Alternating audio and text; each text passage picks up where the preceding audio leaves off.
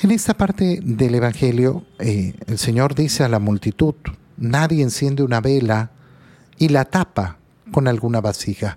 ¿De qué está hablando el Señor? Está hablando de la palabra. Acuérdate que todo este discurso ha comenzado con esa parábola del sembrador de ese sembrador que ha salido a sembrar y una parte de la siembra ha caído en la calle, en la vereda, eh, otra calle ha caído entre, eh, otra parte ha caído entre cizaña, otra parte eh, ha caído en cambio en un terreno muy, muy, muy débil, muy superficial.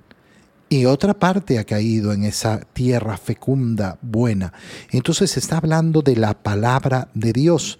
Y ahora compara la palabra con la luz, con esa luz que no está hecha para esconderse. Si yo tengo claro que la palabra de Dios es luz, luz para mi vida, luz para mis pasos, entonces, ¿qué tengo que hacer? Muy sencillo, dejar que esa luz alumbre alumbre a los demás. No la voy a esconder, no la voy a tapar. ¿Qué significa esto?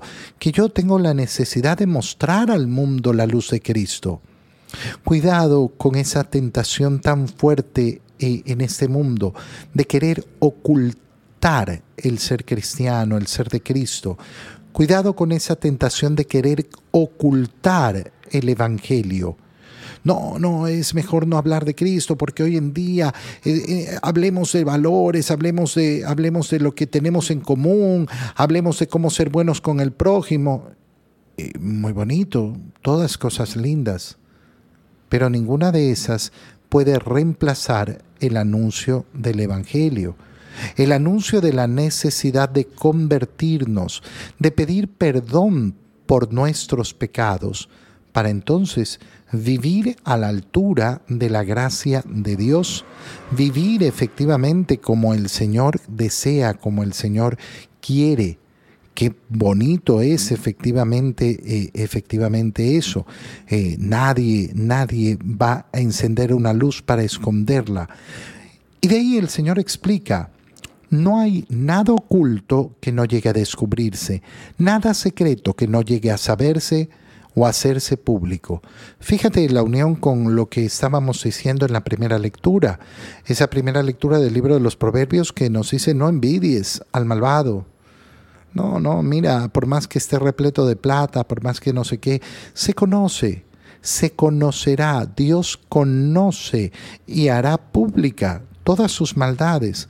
Vivió en este mundo muy bien, pero vivió dando la espalda a Dios y dando la espalda al prójimo, ¿qué va a obtener? Nada. Nada, nada, nada, absolutamente nada. No, se va a salvar del juicio de Dios. No, nadie se va a salvar del juicio de Dios. Nadie se va a salvar del juicio de Dios. Y eso llena de tranquilidad mi alma. Hay personas que a veces se enfrentan a mm, injusticias, a problemas, a pleitos y quieren que todos conozcan la verdad. No, es que tienen que conocer porque ¿qué van a pensar de mí? ¿Qué, qué va a decir la gente? Yo tengo que dar a conocer la verdad. A mí me importa el juicio de Dios. Basta y sobra con eso. Porque además es el único juicio importante. El juicio del mundo, el juicio del mundo no, no significa absolutamente nada. Cuando uno es capaz de liberarse de ese juicio del mundo, de lo que dice la gente, cuando uno comienza a preocuparse, a ver, yo me tengo que presentar delante de Dios. Bueno, entonces, eh, entonces tomo esa virtud del temor de Dios. El temor de Dios que me hace efectivamente eh, capaz de mirar las cosas en su real perspectiva. Es a Dios a quien tengo que rendir mi juicio, a quien tengo que presentar mi vida y mis acciones. Es Él el que va a hacerme el juicio. Entonces mm, no me tiene que importar el juicio del mundo. Fíjense entonces si están entendiendo bien. ¿Por qué? Y aquí estas palabras del Señor que son tan importantes de entender y entender con profundidad. Al que tiene se le dará más y al que no tiene se le quitará aún aquello que cree tener. ¡Qué injusticia! A mí varias veces eh, diferentes personas me han dicho al leer esta parte de la escritura que por fin entendieron porque eh, siempre les parecía tan injusto como al que tiene se le va a dar más y al que no tiene. Eh, claro, cuando tú no sales de pensar todo en términos económicos, en, en, términos de los bienes de este mundo, entonces evidentemente no vas a entender la escritura. No vas a entenderla. Qué importante es liberarse de los pensamientos del mundo. Ah, eh, suena injusticia. ¿Cómo al que tiene se le va a dar más? No, debería repartir. Estás solo pensando en plata. Está solo pensando en los bienes de este mundo. El Señor no está hablando de eso. El Señor está hablando de las verdaderas riquezas, no de las falsas riquezas. ¿Y cuáles son las verdaderas riquezas? La gracia de Dios. Y la gracia de Dios aumenta en la medida que yo tengo gracia.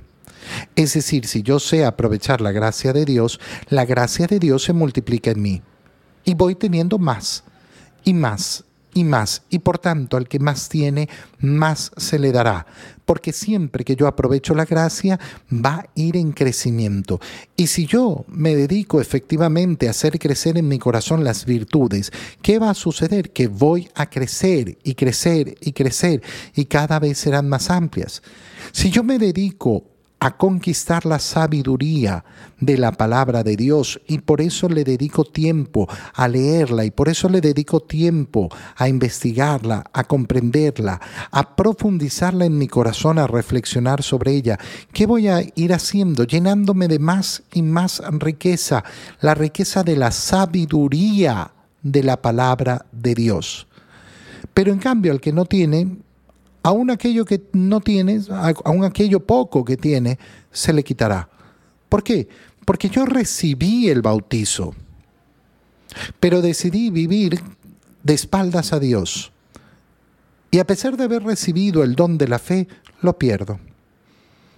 Dejé ahí el don de la fe, no lo dejé crecer, no lo hice crecer con mis decisiones y lo voy a perder. El Señor me llena de bendiciones y yo en vez de acercarme a Dios, me alejo de Él. ¿Cuántas personas han vivido verdaderos milagros? No, salvé la vida, todo el mundo eh, decía que me iba a morir, pero yo me salvé. Y resulta que en su vida no cambió nada. No cambió absolutamente nada, no, no, no se acercó al Señor, no decidió vivir en la gracia de Dios.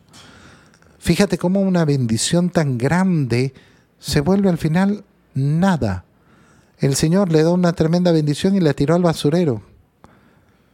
No es porque el Señor se la quita, sino porque aquel que tiene poquito lo desperdicia, lo bota, lo ignora. Qué profundas son las palabras del Señor. Yo quiero ser rico, rico en las cosas que valen ante los ojos de Dios, y el Señor siempre me va a dar más, más y más.